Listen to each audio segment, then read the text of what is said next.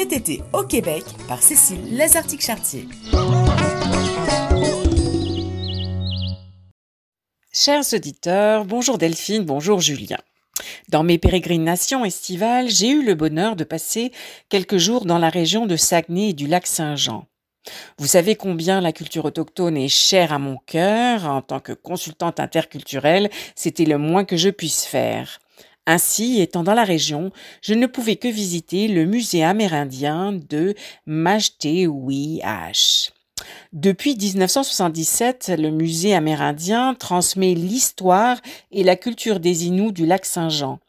Le musée accueille chaque année au moins quatre expositions temporaires en lien avec l'histoire, l'anthropologie, l'archéologie, l'art. Bref, un programme incroyable. Depuis son ouverture, le musée a présenté plus d'une centaine d'expositions temporaires touchant tant la culture que les arts issus des Premières Nations du Québec, mais aussi du Canada et même des Amériques. Ce que j'ai apprécié de cette visite, c'est que c'était très riche. On commence par des vestiges archéologiques trouvés dans des fouilles locales, puis on peut découvrir plusieurs expositions permanentes ou temporaires, culture, photos, histoire nature, c'est extrêmement bien fait, cela pourra plaire aux petits comme aux grands. Parmi les expositions euh, permanentes, il y a celle sur la forêt, avec un parcours extérieur qui fait découvrir la forêt boréale. Sont abordés des thèmes sur l'abri, le déplacement, le soin, la nourriture. À l'intérieur, il y a un parcours grâce auquel on peut découvrir la culture et le mode de vie des Inuits au fil des saisons. Ça, c'est vraiment un point très chouette.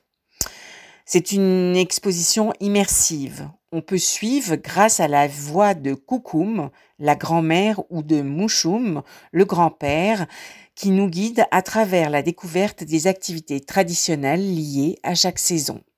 Il y a des photos, des vidéos et quelques activités ludiques parfaites pour éveiller l'intérêt des enfants.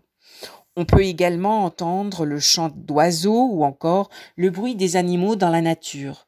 C'est une expérience immersive qui est agréable. De petites cachettes permettent de découvrir les secrets de la forêt. Pour les enfants, on peut même monter sur une motoneige. Lors de la visite, on découvre le rapport au territoire, aux saisons, à la nature, à la culture. Bref, une très bonne entrée en matière pour découvrir la région et ceux qui l'habitent depuis si longtemps. Au printemps dernier, le musée a remporté le prix d'excellence de l'Association des musées canadiens pour sa nouvelle exposition permanente. L'exposition a su se démarquer par son inclusion, l'innovation, ainsi que la pertinence de son propos. Par le biais de plusieurs activités expérientielles et immersives, L'exposition se veut un lieu de transmission, d'échange et d'appropriation par les autochtones de la culture orale et immatérielle. L'espace central rond, un lieu d'animation, est inspiré d'une aire de feu sous les étoiles. C'est vraiment bien fait. Les guides, les contes et les aînés offrent en partage leurs connaissances aux visiteurs embarqués dans un voyage des lieux, mais aussi d'une culture que nous ne connaissons que trop peu.